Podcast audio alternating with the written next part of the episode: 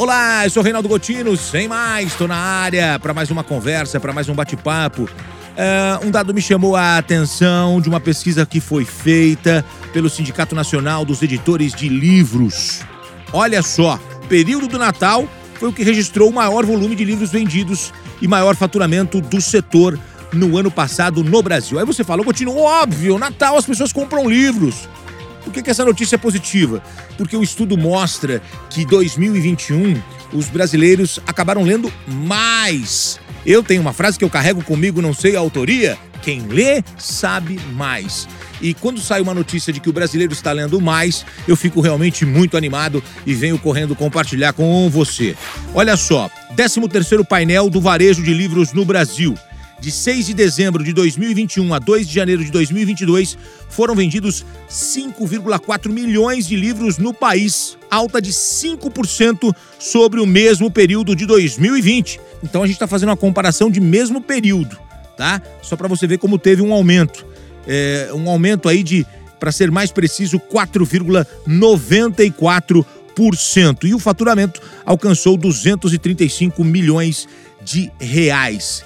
O balanço que foi feito para o ano de 2021 mostrou um crescimento de quase 30% em volume, comparando ao mesmo período do ano anterior.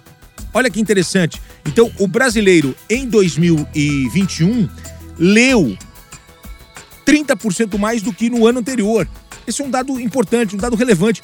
Nós ainda estamos lendo muito pouco muito menos que franceses, que outras pessoas de outros países, mas já é algo interessante. Ainda mais com a era da tecnologia, onde as pessoas estão presas a redes sociais, a vídeos, a, a, a outros tipos de comunicação.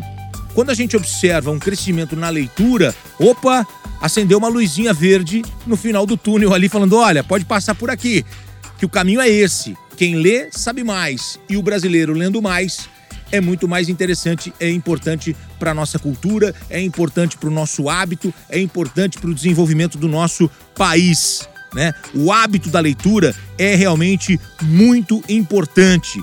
O brasileiro está lendo mais, gostando mais de ler.